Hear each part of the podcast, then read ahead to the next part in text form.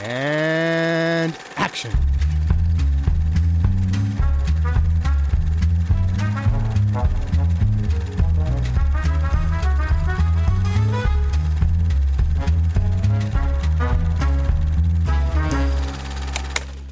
The most important thing to me is not content. I'm not interested in photographing content. I'm interested in using film, using the visual, and out of that to create an emotion in an audience. Hello und herzlich willkommen zu Directed by Alfred Hitchcock Episode drei- oh, 30. Cool, runde, runde Hey. Geschichte. Ich bin der Johannes und der, der sich freut, ist der Luke. Hallo. Und der Ted ist auch dabei. Hey. Hat sich offensichtlich nicht gefreut über die 30. Es war überraschend, weil ich habe ich hab erwartet, dass du sagst irgendwie 29. Ich weiß nicht. Ich habe ich hab, ich hab gesehen, dass ich ihn als 30. Film gelockt habe. Dann habe ich mich erinnert, ah, ist das. Dann hättest du aber. Never mind, never mind. Also quasi 30. Episode, aber sein 31. Film, aber. Ein- den, ja. genau. Ja. Das ist so wie mit 21. Jahrhundert, das eigentlich 2000 ist. Äh, einfach Äh, genau, ja. Hirn. Ja, funktioniert nicht so gut. Muss halt immer einfach noch einen verschollenen Film draufrechnen. ja, ja, genau. Auf, auf, die, auf die Episodennummer. Ich erkläre es aber, ich habe auch irgendwann aufgehört, das jede Episode zu erklären, weil ich mir gedacht habe, ey, wer die Episoden gehört hat, weiß Bescheid. Anyway, äh, wir reden über Lifeboat, das Rettungsboot auf Deutsch, ein Film aus dem Jahr 1944. So äh, mitten im Zweiten Weltkrieg, wir nähern uns dem Ende.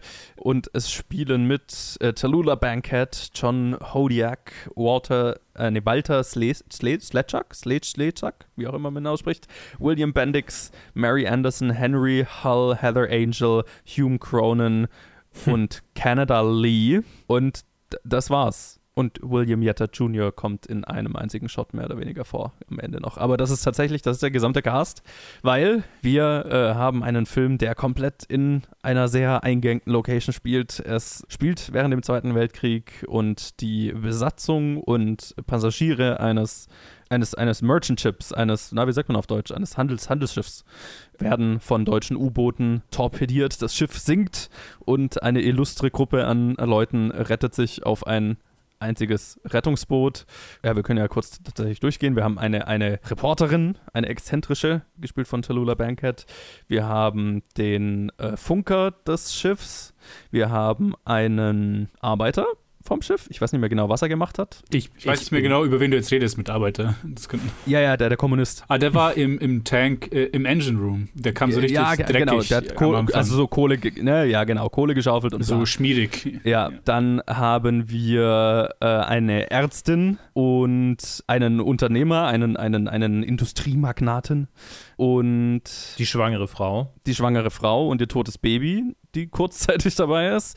Und äh, den, äh, der äh, Canada Lee spielt den Typ, der hat in der Kombüse gearbeitet. Ne? Der war nicht der Koch, aber ein whatever. Ich kenne mich offensichtlich sehr gut mit Se- Seemannsjobs aus, wie man hört. Anyway, die retten sich alle auf dieses U-Boot und dann fischen sie noch eine Person aus dem, aus dem Wasser und es stellt sich heraus, es ist ein Besatzungsmitglied des deutschen U-Boots, das sie versenkt hat und anhand von vom Frachter abgeworfenen Wasserminen dann selber gesunken ist. Und ja, dann geht es darum, überlebt diese Gruppe und vor allem überleben sie die Spannungen auf diesem Boot, weil sie dann Stück für Stück, also erst dis- darüber diskutieren, was macht man denn jetzt mit dem deutschen Soldaten auf dem Boot. Ne, die Meinungen reichen von, wir schmeißen ihn gleich wieder über Bord, bis, äh, nö, können wir nicht tun, weil wir sind besser und so weiter.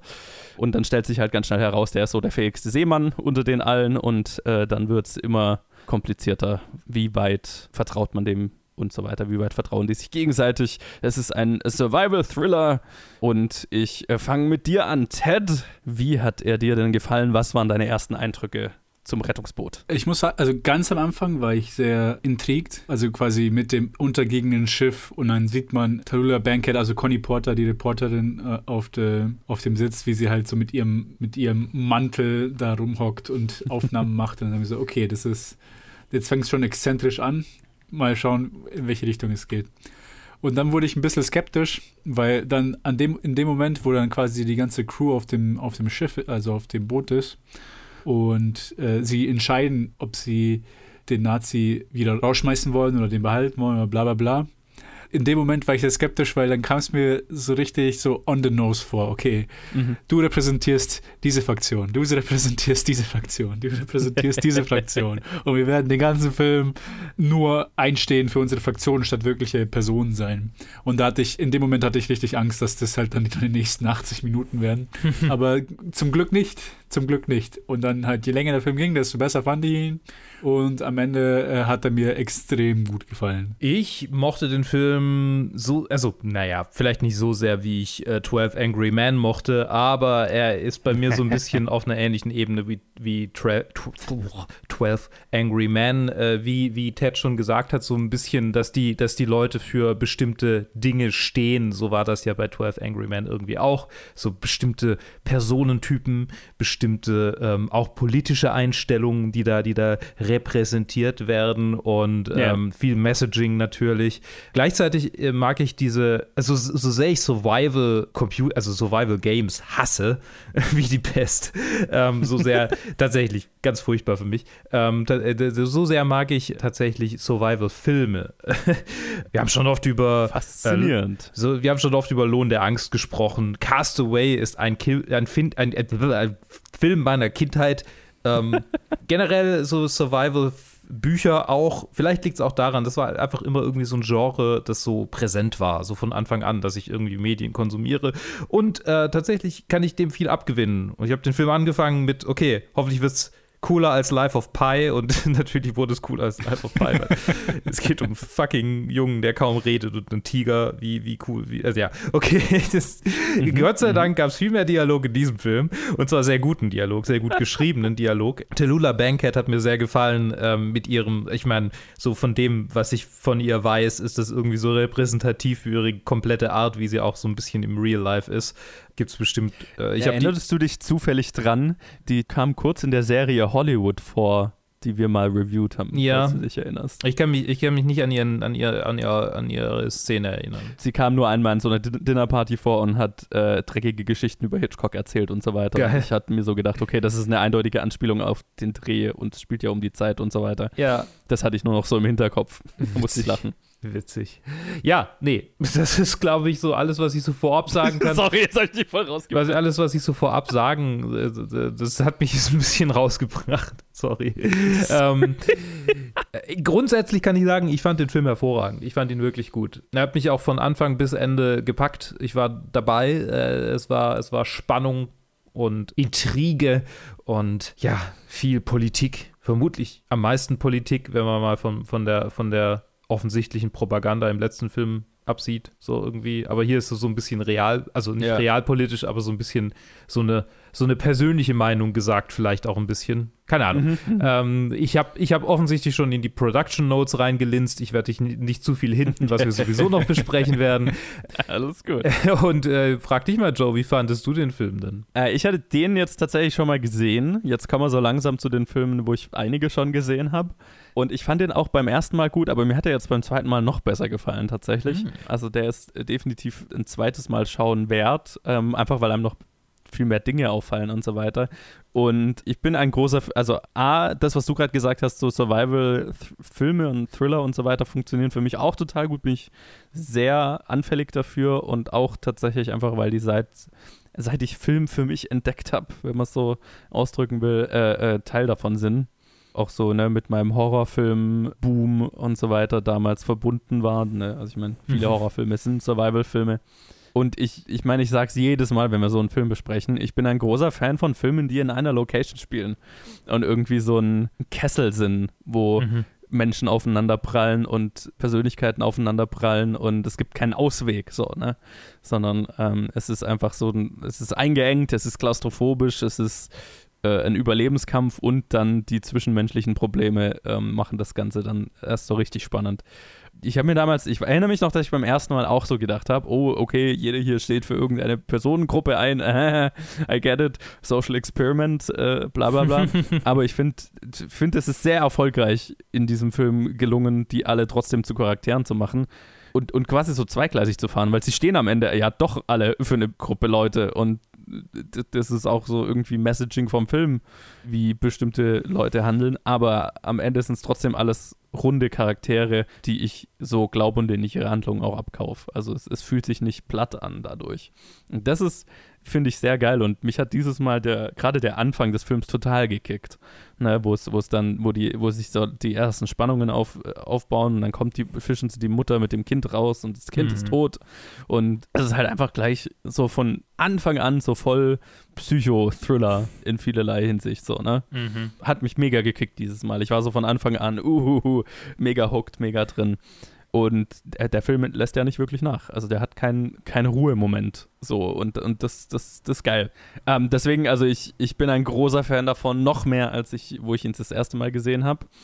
Und wie immer verliere ich am Anfang mal ein paar Worte darüber, wie der Film denn so zustande kam. Ich meine, so, wo die Idee herkommt, also ist, das ist jetzt mal einer, der nicht auf irgendeinem Buch oder so ein Shit basiert, aber so, es ist eine originelle Idee, äh, wenn man es so nennen will, weil ich glaube, so die Inspiration ist relativ eindeutig. es ist einfach, weil es zu der Zeit viele solche Seenotrettungen gab, viele Schiffe, die im Zweiten Weltkrieg von deutschen U-Booten versenkt wurden. Und Hitchcock hat einfach so Bock drauf gehabt, okay, ähm, ich will einen Mikrokosmos Menschheit in einer si- Extremsituation beobachten und einfach schauen, was passiert so. Und er hat die Idee damals 20th Century Fox gepitcht, zu denen er ja ausgeliehen wurde ähm, nach seinem letzten Film. Und äh, da war die Idee schon ziemlich klar so geformt, inklusive, inklusive der Idee, dass halt der letzte Überlebende dann der Spoiler Alert Kapitän des deutschen U-Boots sein soll. Genau. Äh, und tatsächlich wollte er den Film ganz bewusst so als Allegorie anlegen, ähm, so ein Kommentar quasi auf seine eigene Love-Hate-Beziehung zu Deutschland. Also, ich meine, wir haben am, in den ersten paar Episoden sehr viel darüber geredet, dass er halt in seiner frühen Karriere sehr viel Zeit in Deutschland verbracht hat, da ja, sehr gute Erinnerungen dran hatte, sehr viel gelernt hat, mega beeinflusst ist von, vom deutschen Expressionismus und dann entsprechend ein kompliziertes Verhältnis zu dem Land hatte, nachdem es fucking den Ersten und Zweiten Weltkrieg gab. So, ne? Ja, vor allem nach dem zweiten, vor allem nach dem zweiten vermutlich. ja, ja, ja, ja. Also ja, nach dem Ersten Weltkrieg hatte er ja noch, also war, war, war ja dann erst, wo er dann in Deutschland war und so weiter. Aber Mhm. Ähm, genau, das ist vor allem der zweite, der das halt stark geprägt hat. Ja, der Kapitän, gerade das, der, der deutsche U-Boot-Kapitän, sollte so die beiden Seiten des Landes repräsentieren. Ich habe so ein Zitat von ihm gefunden. Quasi der deutsche U-Boot-Kapitän äh, ist angelegt als Leader and Traitor of Humanity. Also Anführer und Verräter der Menschlichkeit. Mhm. Mhm. So, naja. Genau, so, wie er, wie er das selber bezeichnet hat. ja, und äh, tatsächlich, ich, das fand ich ganz lustig, so, äh, dass, dass es damals so schon so irgendeine Form von Filmjournalismus gab, wie wir ihn heute kennen. Nämlich ist quasi die Info über Hitchcocks nächstes Projekt an die Presse geleakt worden. Und so hat quasi die Handelsmarine, die amerikanische, von ihm, äh, von dem Projekt erfahren, hat sich einfach so bei ihm gemeldet und hat ihm quasi angeboten, das Projekt zu unterstützen. Und er hat das angenommen und hat dadurch halt einen Haufen Informationen über Seenotrettungen und äh, U-Boot-Angriffe und so weiter bekommen, was halt bewusst für eine höhere Authentizität und so weiter der Geschichte gesorgt hat. Und vielleicht noch, äh, bevor wir dann äh, über den Film selber reden, weil, weil wir jetzt schon das Drehbuch angesprochen haben. Wir hatten es ja im letzten Film, dass er, äh, dass er ein relativ namenhafter Autor für das Drehbuch heran, herangezogen wurde und auch damit dann äh, beworben wurde mit Thornton Wilder. Und äh, diesmal wurde auch wieder überlegt, einen namenhaften Autoren für das Drehbuch zu bekommen. Und sie haben versucht, keinen anderen zu kriegen als Ernest Hemingway. Fox hat da auch relativ schnell äh, quasi autorisiert, ihm ein Angebot zu machen und quasi jeden Preis zu zahlen, den er, den er verlangt. Man hat ihm also quasi ein Telegramm geschickt, er hat damals in Kuba gelebt und er hat halt aber leider abgelehnt, weil er sehr beschäftigt war. Und dann hat man sich an einen zu der Zeit ähnlich bekannten Autoren gewandt, John Steinbeck. Und äh, der hatte tatsächlich gerade seine eigene Zweite Weltkriegsallegorie geschrieben mit Der Mond ging unter, heißt Hm. das Buch. Noch nie gehört davor, aber so andere John Steinbeck-Sachen kennt man ja. Und ähm, er mochte Hitchcocks Pitch und hat sich quasi dann gleich dran gesetzt, hat eine Novellette geschrieben, quasi was seine Version von der Geschichte ge- war, ähm, die sich aber allerdings sehr von Hitchcocks Version unterschieden hatte. Also zum Beispiel in der, in der, in der Steinbeck-Version wurde die Geschichte nur aus Sicht eines Seemanns erzählt, äh, des, was haben wir vorhin gesagt, Engine Room-Typs. Und das meiste passiert in Flash, ist in Flashbacks passiert und der deutsche Passagier zum Beispiel wurde nie als Nazi, also als tatsächlicher deutscher Soldat identifiziert, weil niemand mit ihm kommunizieren konnte. Ähm, also es war sehr anders und Hitchcock hat sich relativ schnell dann nach einem neuen Autoren umgesehen, doch bevor Steinbeck überhaupt die Möglichkeit hatte, einen großen Rewrite zu machen.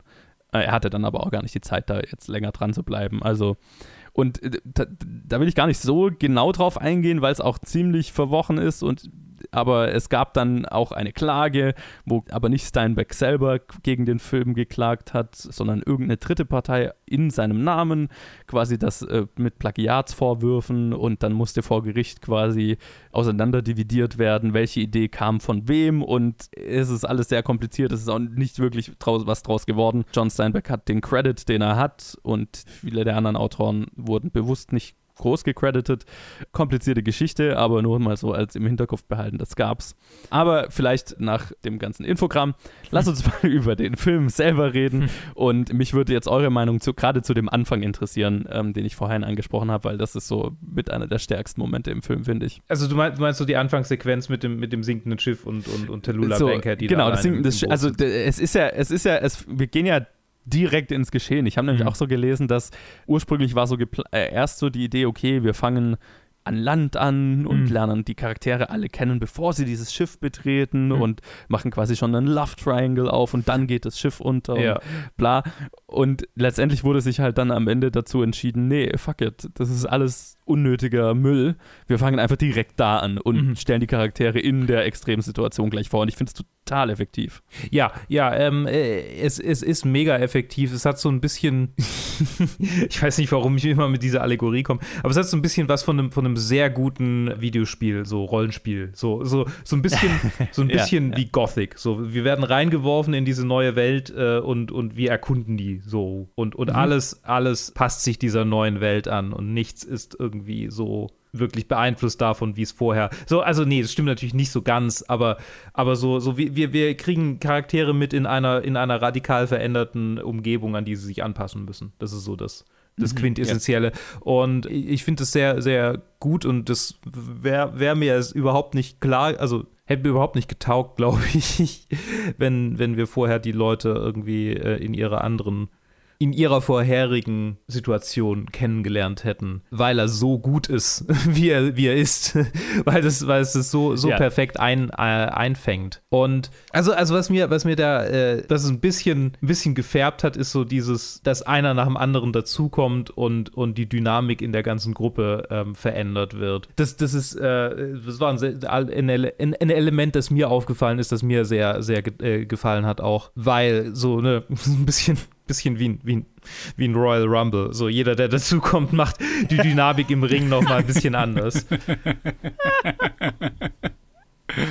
Ich, ich bin heute ich bin heute on top äh, mit, mein, mit meinen komischen Vergleichen.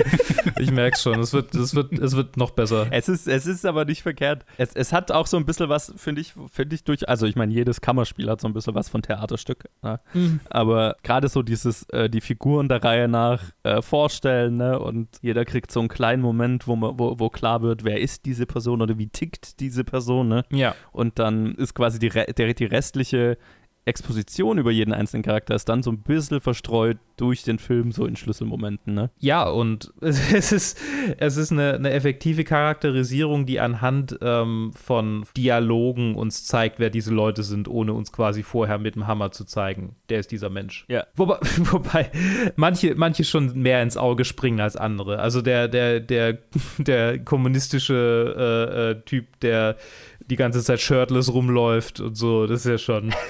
So. Puh. apropos, apropos, ich, ich hatte gerade, als Joe äh, quasi die ganze Geschichte mit Steinbeck erzählt hat, habe ich mal, habe ich einfach nur mal Steinbeck mal nach, nachgegoogelt und das Bild, das er auf, das sie auf, auf dem englischen Wikipedia haben mit ihm, das sieht halt, er sieht halt komplett wie dieser Kovac aus. Also die sehen halt eins und eins wie die gleiche Person aus für mich. Ja, ja. Richtig komisch. Nee, ähm, ich finde es ich find, ich find's interessant, dass sie das geschafft haben, quasi auch mit so einer großen Gruppe schon allen ihre Zeit zu geben. Natürlich anderen mehr, also einigen mehr als anderen. Aber es war auf jeden Fall eine, die richtige Entscheidung, das so anzufangen in Media Res, weil ganz ehrlich, so, so extra 20 Minuten, das jetzt total, also das, das der Anfang wäre viel zu lahm gew gewesen und dann nochmal so die extra Länge hätte man irgendwie so alle noch vorher ja. vorgestellt und dann noch so eine irgendwie so eine Bombardierungssequenz oder sonst was.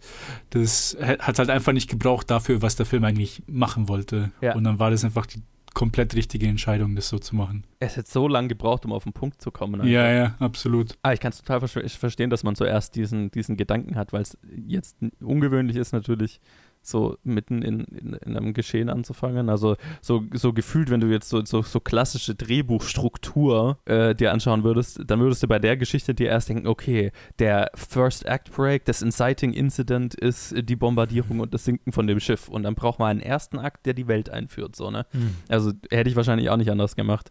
Und das ist schon, da, da brauchst du den Instinkt dann zu sagen, okay, nee, aber das ist alles Müll. ja. Es ist spannender, wenn wir, wenn, wenn, wenn wir den ersten Akt mehr oder weniger überspringen. Ich meine, der Film hat schon seinen ersten Akt und dann kannst du irgendwie sagen, wenn du jetzt da klassisches Drehbuchschablone irgendwie drauflegen willst, okay, das ist ein zeitigen Incident ist, wo sie den Deutschen an Bord holen. Mhm. Aber der erste Akt, die Exposition ist super kurz und super gestreamlined. Ne? Also sehr, du kriegst so ein paar Informationen und dann sind wir mitten im Geschehen drin und äh, mehr über die Welt und über, über die einzelnen Personen müssen wir auch gar nicht erfahren. Das braucht es gar nicht so, ne? Mhm, ja. Und es ist auch so ein bisschen, ich meine, sie sind halt auch einfach dann neue Personen ein klein wenig in diesem, in diesem Kontext. Mhm. So, wer weiß, wie, wie radikal jetzt irgendwie de, der deutsche Chirurg gewesen wäre, wenn er nicht in so einer Life-or-Death-Situation gewesen wäre. Oder der, der Kommunist oder der, keine Ahnung, also, ne, mhm. das Verhalten dieser Menschen wird auch dadurch komplett verändert und beeinflusst, dass sie halt alle ums Überleben kämpfen und jeder versucht irgendwie so seine Ziele zu verfolgen. ich meine, das ist ja auch so das, das Spannende an Extremsituationen, warum, ich glaube, warum ich auch Filme über, über Leute in Extremsituationen gerne schaue, so dieses, okay, du, du, lernst die Leute erst so richtig kennen in dem Moment, wo es um Leben und Tod geht, so, ne? Mhm. Oder wo es in irgendeiner Form um die Existenz geht.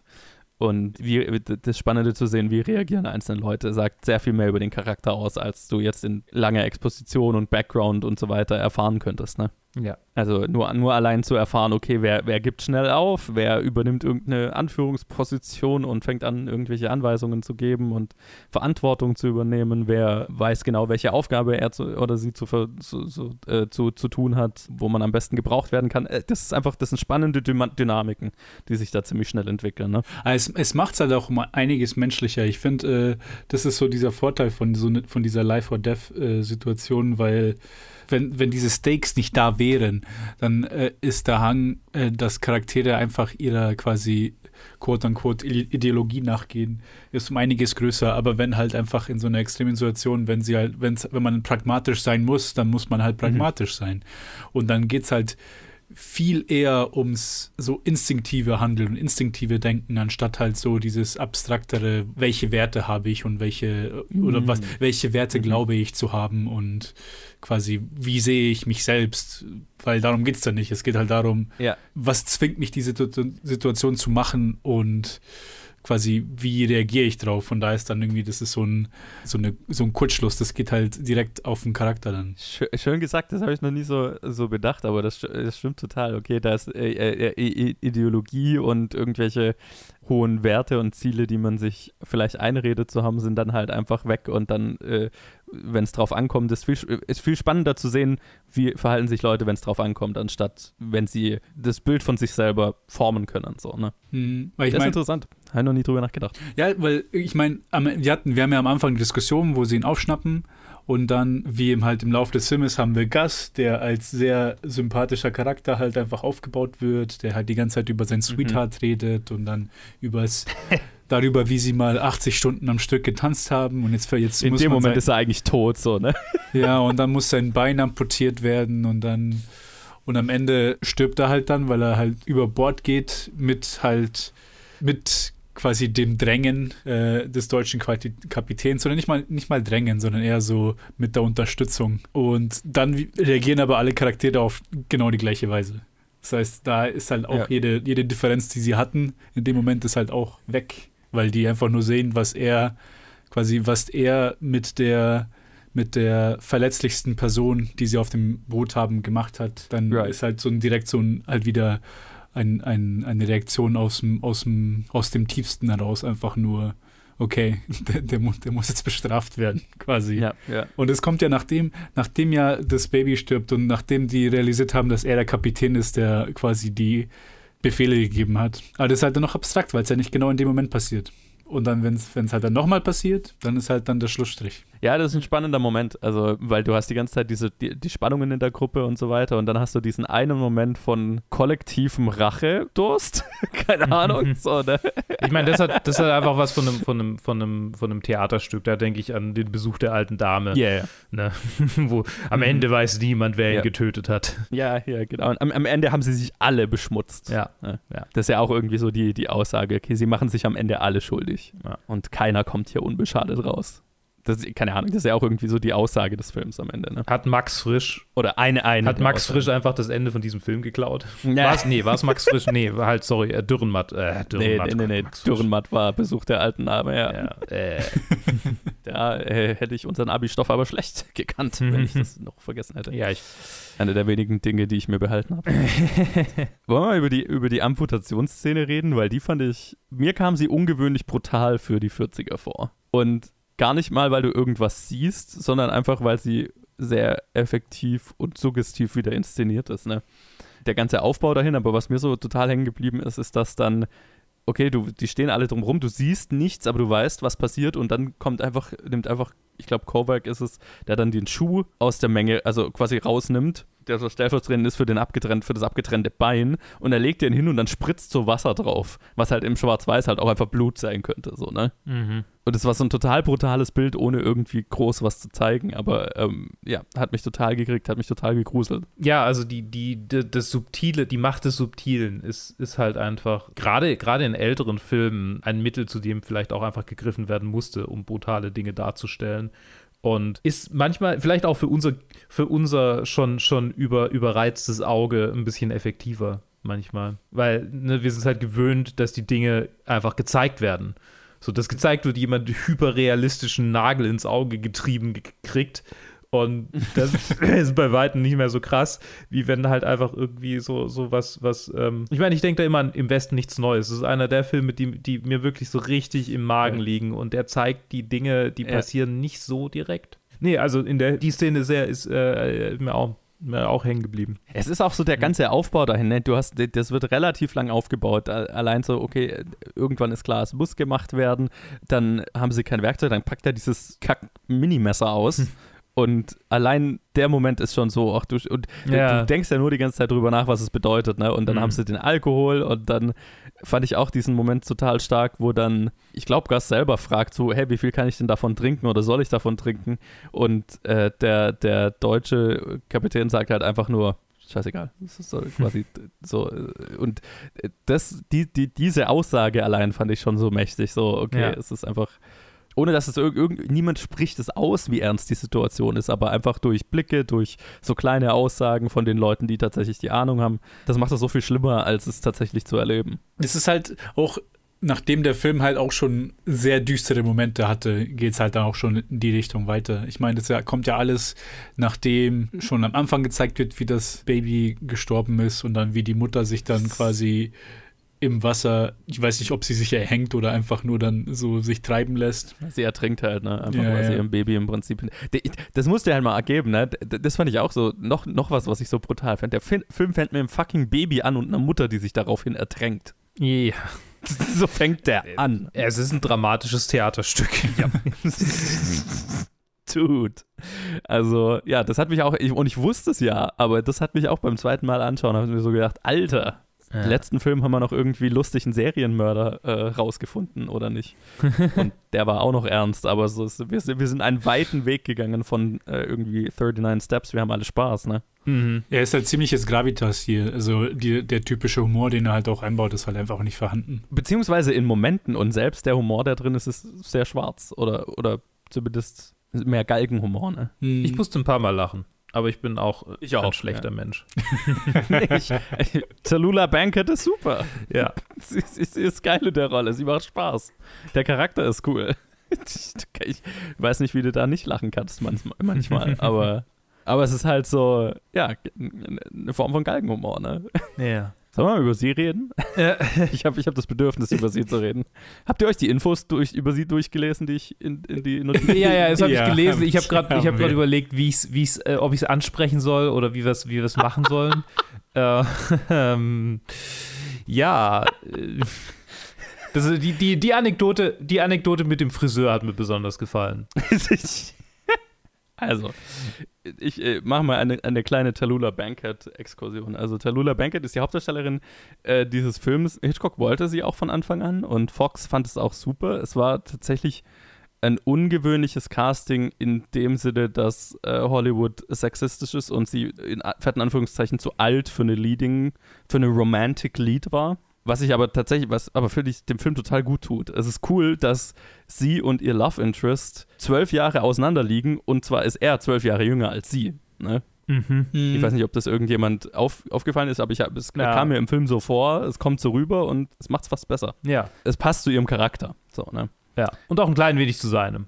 Ja, ja, total, ja, absolut. Man, man kauft es ihm ab. Hm. Genau, also sie, äh, Tallulah Bankhead, aber hatte äh, definitiv einen Ruf, ein bisschen exzentrisch zu sein und das hat sich wohl bestätigt beim Dreh dieses Films. Auf, Art und, auf Arten, mit denen mit Sicherheit nicht jeder in Cast und Crew bei diesem Film klargekommen ist.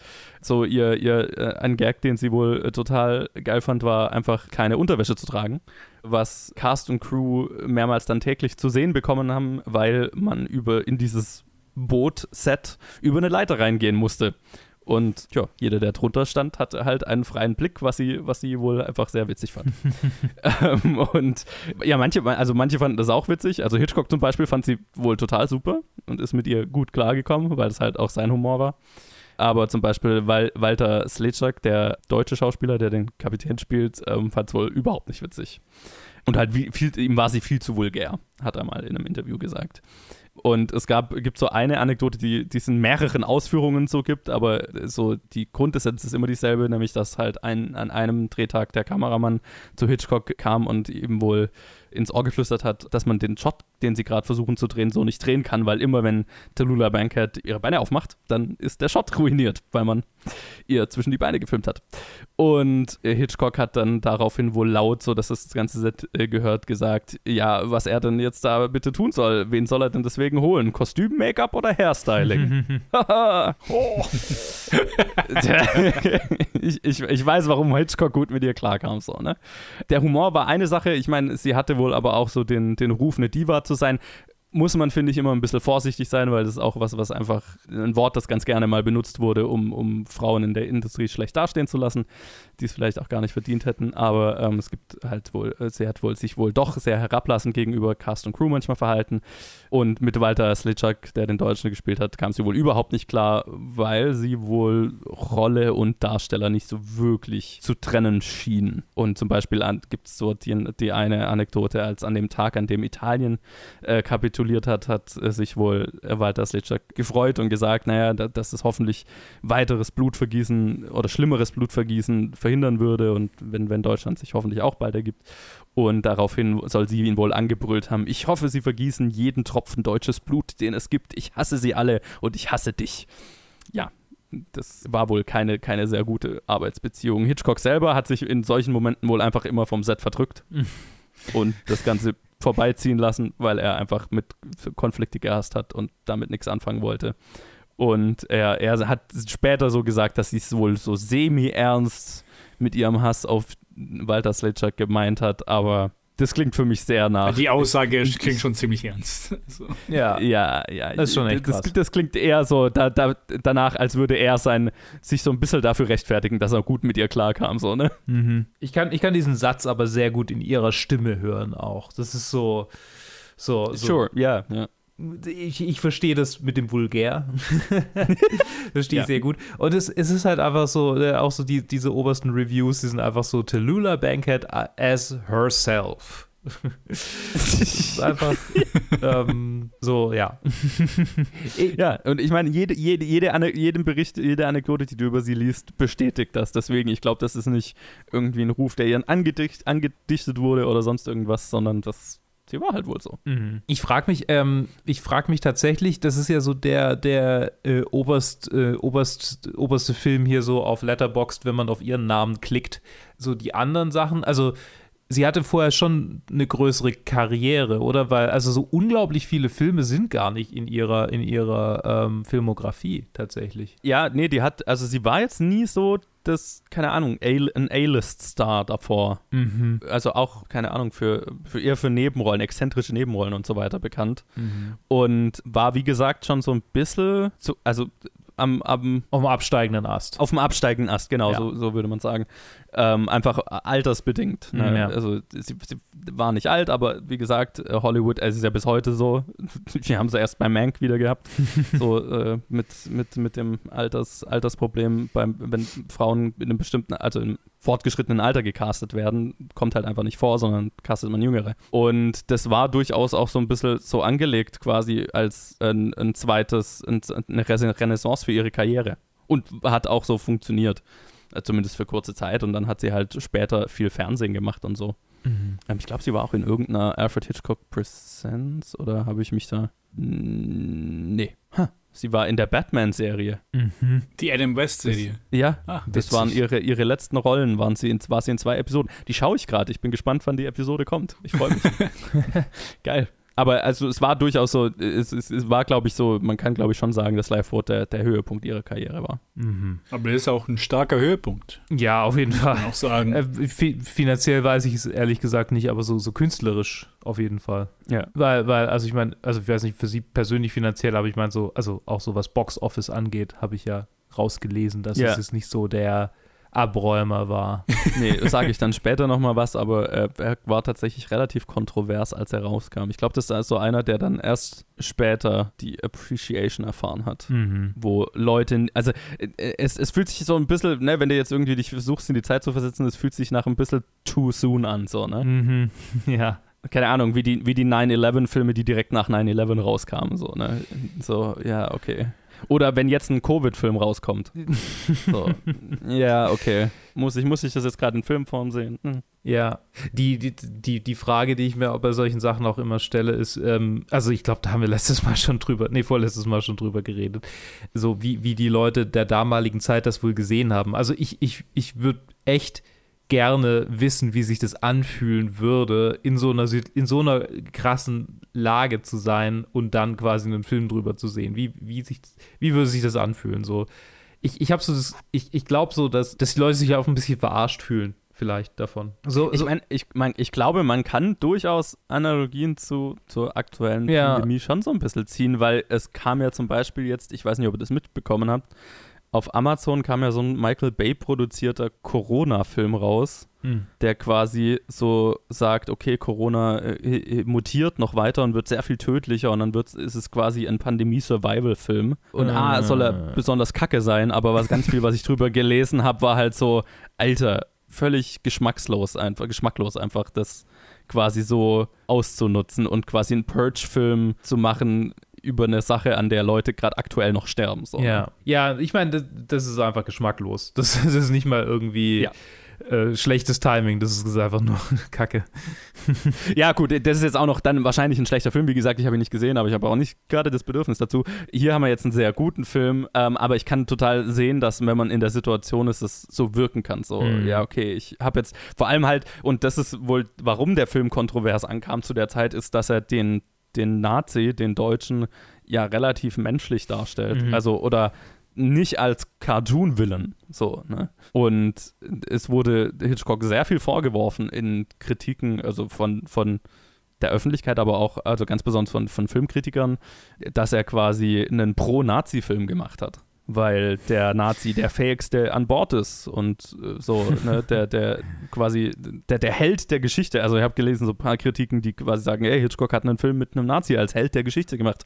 Sehe ich nicht so ganz, wie man das so sehen kann, aber mal, wenn du in der Extremsituation bist, I don't know, so, ne? Ja. Ja, also quasi diese Art, diesen Film zu lesen, kann ich wirk nicht wirklich nachvollziehen, um, also um ganz ehrlich zu sein. Weil allein diese Aussage mit der Fähigste, ich meine, es ist halt einfach so geschrieben, dass er der einzige wirkliche Seemann ist. Alle anderen haben halt einfach nur andere Hintergründe und Berufe. Es ist nicht irgendwie Ja. so, dass er sich als Bester von allen herausstellt, wo halt alle irgendwie auf derselben, in derselben Position sind. Ja, ja. Es ist, es, also diese Art ist halt einfach nur dieses, okay, ich suche irgendein Problem, das ich irgendwie aufbauschen kann, da, dass das halt irgendeine Narrative dann erzählt, aber ich finde es überhaupt nicht. Ich, ich ich fand's, ich fand's interessant, ich, fa- ich fand's tatsächlich interessant, dass er, dass äh, in beide Richtungen der Film sehr irgendwie differenziert herangeht, also quasi wie, wie der Deutsche dargestellt wird, aber auch Mhm. wie der Fellow Traveler, wie der Kovac, der Kommunist dargestellt wird. Mhm. Ich meine, wir sind ja auch nur, das ist die Dekade und die danach von, von McCarthy und ich meine, Steinbeck hat da auch selber Probleme gehabt mit, äh, Yep. mit House of Amer Un-American Activities. Und natürlich kann ich verstehen, von seiner Seite quasi, äh, er war ja ein ziemlich, also einer der linken Autoren in der Zeit in Amerika, dass er, dass er das auf diese Weise schreibt.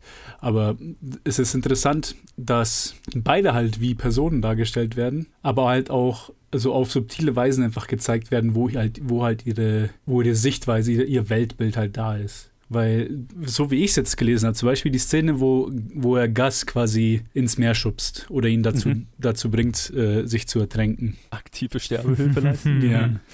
Auf, auf eine gewisse Weise kannst du, äh, kann man, beziehungsweise von Filmen her kenne ich diese Logik so, oh, was für ein Leben hat der? Quasi, ich, ich wollte ihn nicht mehr leiden lassen, weil ich seine keine Zukunft für ihn sehe. Ja. Ja. Was, was ja auf eine gewisse Weise kann man das als irgendwie Gnade oder Menschlichkeit sehen. Aber für mich war das, äh, ich weiß nicht, ob das äh, von Hitchcock so gedacht war, aber für mich war das ein, ein klarer, also eine klare Verbindung zu, zu der Eugenik in, in, in Nazi-Deutschland. So gegenüber Leuten mit Behinderungen quasi, das ist kein lebenswertes Leben, deswegen tun wir denen einen Gefallen und lassen sie sterben. Und das ist halt dann so eine subtile Weise, wo er halt einfach zeigt, äh, quasi wie die Herabschätzung, die er halt gegenüber ihm hat, verkleidet als Menschlichkeit, aber eigentlich schon dann auf, auf der Ebene von, also lieber kein Leben als das Leben. Es ist ja interessant, dass dieser eine Moment, den kannst du, den kannst du theoretisch auf drei Arten lesen. Ne? Du kannst es lesen als, ja, er ist ja total menschlich und er hilft ihm ja nur, sein Leid zu beenden. Du kannst es lesen, ah ja, da ist die Eugenik der Nazis, äh, er sieht quasi ein unwertes Leben und, beend und hilft dabei, es zu beenden. Oder du siehst es, okay, der, der versucht nur seinen eigenen, seinen eigenen, äh, seine eigene Haut zu retten, weil der ihn sonst verpfeift. Ah ja, klar. Und es ist alles drei irgendwo mit drin, ne? Mhm. Ja. Das ist spannend. Das, ja. Und ich habe es tatsächlich so gelesen, dass er, dass es am meisten eher so ist, er rettet seine eigene Haut. Weil ich, ich, ich lese ihn nicht so als, aber das ist das, ist das, Schwier- das, ist das Schwierige an dem Film, ich lese ihn gar nicht mal so als ideologischen Nazi, so, ne? Mhm. Weil er wenig durchblicken lässt, was in die Richtung geht. Aber andererseits kriegen wir nie einen Einblick in ihn so wirklich, ne? Ja, ja, klar. Wenn, er- wenn er einen Einblick geben würde, dann wäre das halt Selbstmord in der Situation. Naja, und, und äh, wenn, wenn, wenn wir einen Einblick kriegen, dann wenn dann dieser Moment. Und Ja. der ist sehr deutungsoffen.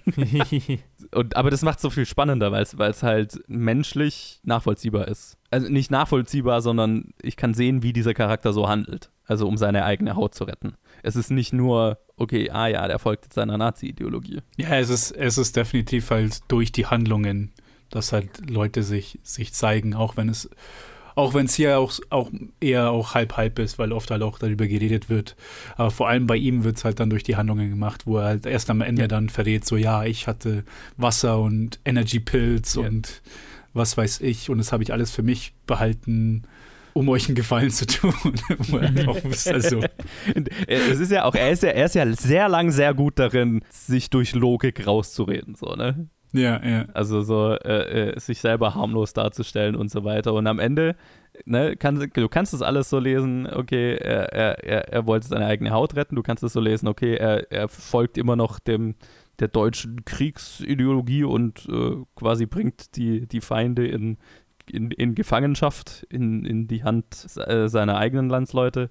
Es ist irgendwo alles mit drin und das ist, ist sehr interessant. Und dasselbe hast du dann eben bei dem, äh, bei dem Kommunisten, du hast es bei dem, äh, der Kommunist steht ja nicht mehr so mal so, diesen, der Nazi ist so ein bisschen so für sich, ne? du hast dann eher noch diesen, diesen Industriemagnaten, der quasi so den, den Kapitalismus repräsentiert, Borderline-Faschist ist.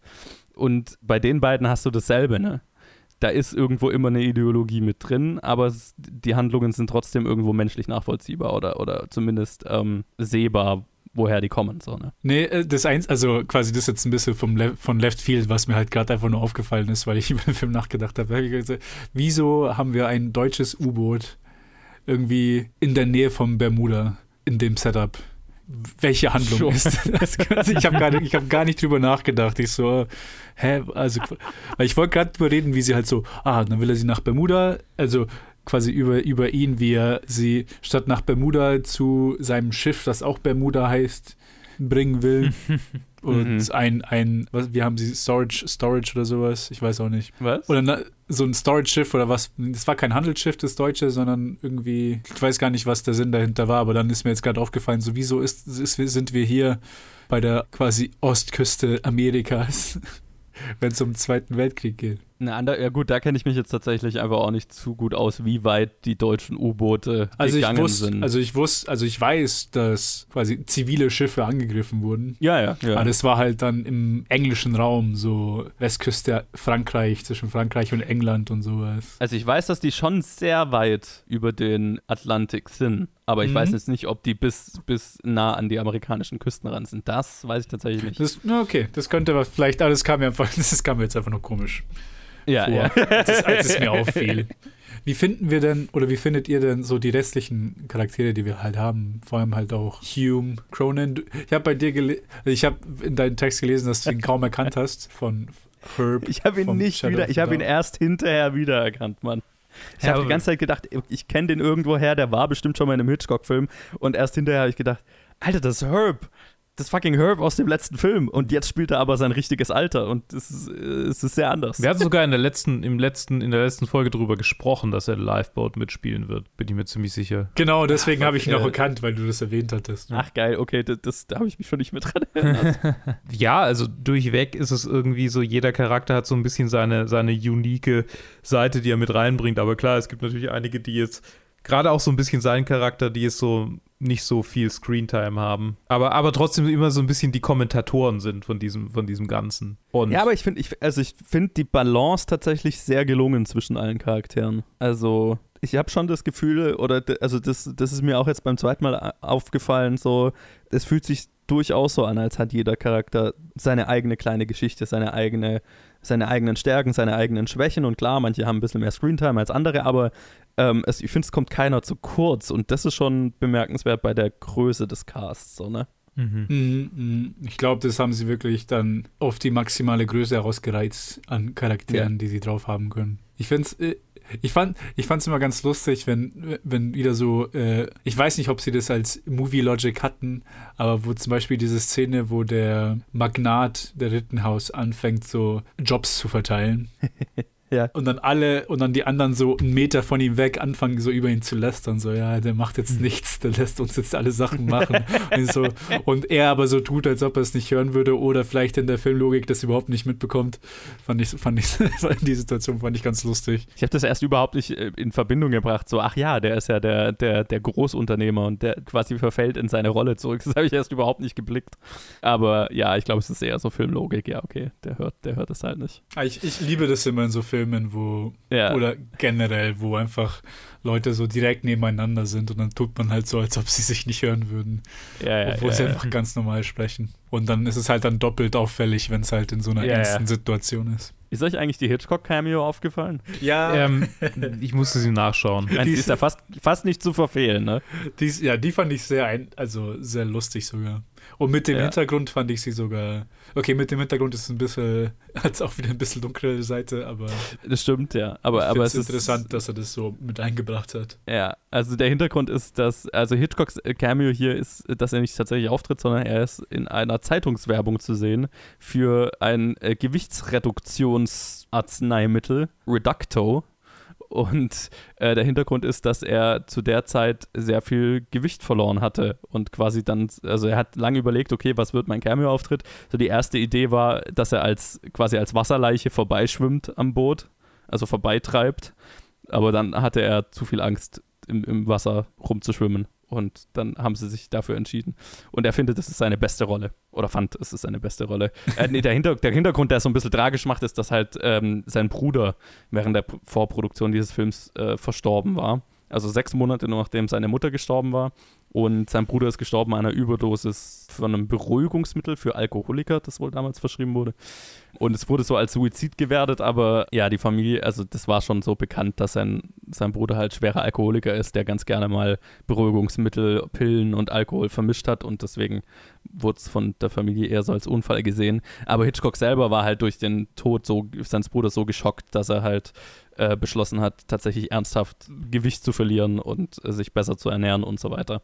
Was dann, äh, ich glaube, er hat 100, 100 Pfund irgendwie verloren innerhalb von kürzester Zeit, keine Ahnung. Und das ist dann das Vorher-Nachher-Bild, das wir in der Cameo auf der, auf der Zeitung sehen. Das ist sehr tragisch. Ja. Das, normalerweise sagen wir zu den Cameos immer, ach, witzig, aber hier ist mir irgendwie gar nicht so richtig. hm. Den musste ich auch nachschauen, den, der ist mir auch nicht. Mir fallen nie die Cameos irgendwie. Ich bin nicht so ein aufmerksamer ich Gucker. ich habe mir, ich hab mir diesmal gedacht, also er hält quasi das Cameo-Bild mehr oder weniger ins Bild so. Ne? Also er hält schon die Zeitung so unnatürlich, dass so hält es dir quasi in die, in, in, die Fresse. Mm. Ja, ich ja. vergesse es immer. Ich vergesse es immer, dass es das gibt. Jedes Mal. Ja, und er hat wohl, also das, das fand ich ganz lustig, äh, Hitchcock hat wohl nach diesem Film lauter Zuschriften bekommen von Leuten, die wissen wollten, wo sie das äh, Mittel herkriegen können. Sehr schön. Ach, ich sehe es gerade. Äh, äh, Reduco, the Obesity Slayer, heißt es auf der, auf, in der Zeitung. Die Obesity Slayer. ja, wouldn't that be nice? Ähm, Ja. also lustig, aber tragisch. ja. Aber er selber hat es, also so im Nachhinein hat es eher mit Humor genommen. Ich hätte noch eine Anekdote oder ein, ein, ein, eine so Hintergrundinfo, nämlich hatte wohl äh, das äh, Zensur, also wir haben, reden ja jedes Mal über Zensur, ne? Ist ja einfach immer so ein Thema. Und äh, zu der Zeit gab es noch das Office of War Information, die quasi, also die hatten jetzt, glaube ich, keine ei eigene Zensurgewalt in dem Sinne, aber haben schon so geschaut, wie halt die Medien den Krieg repräsentieren und, und wiedergeben und so, und dass das schon alles so ne, seines, das richtige Messaging hat. So. Und die hatten wohl eine ganze Reihe Beschwerden schon während der Vorproduktion über das Skript. Äh, allen voran, dass die Gruppe Amerikaner, Zitat, eine Gruppe seien, wie sie die Nazis selbst gerne in ihren Propagandafilmen darstellen würden. Und auch hier, dass der einzige Held in fetten Anführungszeichen der Nazi sei, haben die auch so gesehen. Der Fox Studio Bus zu der Zeit, der halt sich selber ganz gern mit dem Zensurbüro angelegt hat, hat halt sich entschlossen, dann Hitchcock dadurch keine Änderungen aufzuzwingen, sondern hat ihm lediglich so gesagt, hey, das ist, was die gesagt haben. Jetzt mach weiter. Dennoch hatte der äh, Studioboss äh, Daryl F. Zanuck einige Bedenken wegen dem Film, einfach was, was sehr anderes war, als was Studios zu der Zeit produziert haben normalerweise und hat quasi einen Assistenten damit beauftragt, den Film auszutimen, was was ist, was man macht eigentlich in der Vorproduktion. Der hat es jetzt während dem Dreh nochmal machen lassen, dass man sich quasi hinhockt und das Drehbuch liest und die Zeit stoppt. Quasi so den Film im Kopf abspielt und dann ungefähr austimet, wie lang wird der Film am Ende sein. Äh, Stoppzeit nennt sich es auf Deutsch.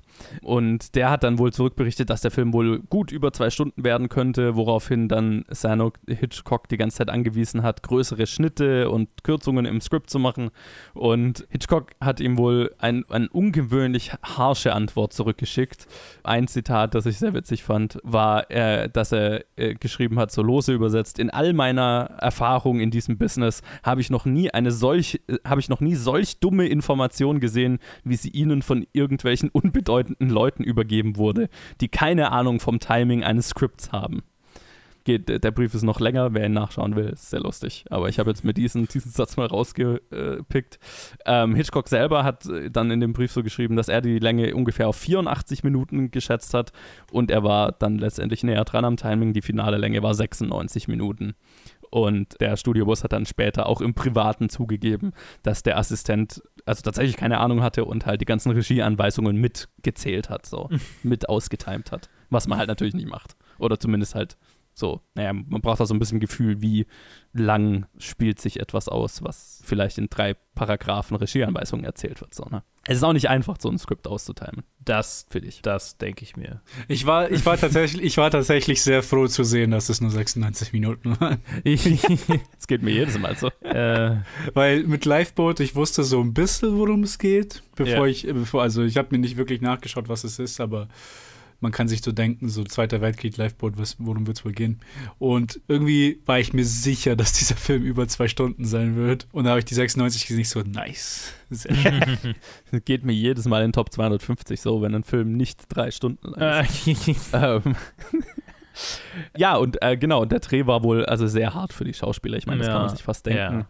Weil die halt konstant nass waren. Das, der ganze Film hat, die, die haben immer in einem Tank gedreht, mehr oder weniger. Die hatten so drei unterschiedliche Boote, also eins, das halt komplett war und eins, wo nur die vordere Hälfte war, eins, was nur die hintere Hälfte war. Und ich meine, die meiste Zeit waren sie halt irgendwie nass oder dreckig oder was weiß ich. Und der Dreh musste wohl mehrmals unterbrochen werden, weil Leute halt Krankheit, krank geworden sind und so weiter. mhm. Und letztendlich kam der Film, wie schon gesagt, zu kontroversen Meinungen raus. War jetzt finanziell nicht der größte Erfolg, aber er wurde für drei Oscars nominiert. Für Regie, was Hitchcock ja bekanntermaßen nie gewonnen hat, für das Drehbuch und für die Schwarz-Weiß-Cinematografie, für die Kameraarbeit. Gewonnen hat er nichts, aber insofern war es zumindest so ein halber Award-Season-Erfolg. Immerhin. Und ich würde in diesem Sinne mal fragen, wie viel Erfolg hatte der Film denn auf euren Listen? Mm, Ganz schön viel. Wahrscheinlich wie bei euch auch. ja. Ist er bei allen auf Platz 1? Ja. Ja.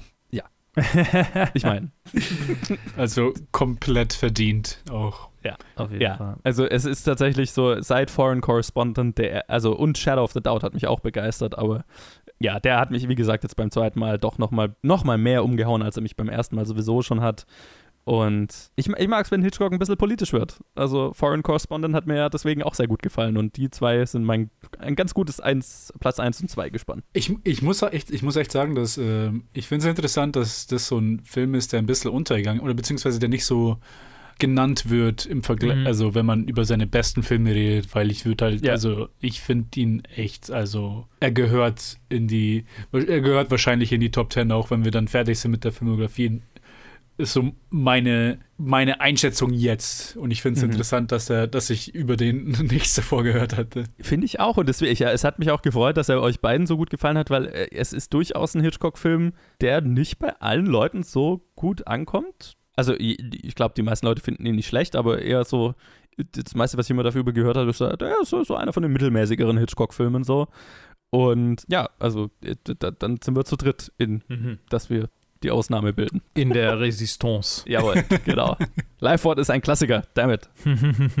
Die wahre Resistance wäre zu behaupten, dass äh, Farmer's Wife oder Juno and the Paycock äh, Oh Gott. Klassiker sind. Oh Gott. Das, da. Ja, so weit kann die nicht gehen. Don't push it. Alright, äh, in diesem Sinne würde ich sagen, das war unsere Episode zu Lifeboat, das Rettungsboot. Wie hat er äh, euch gefallen da draußen? Lasst es uns wissen auf Facebook, Twitter, Instagram oder planetfilmgeek.gmail.com.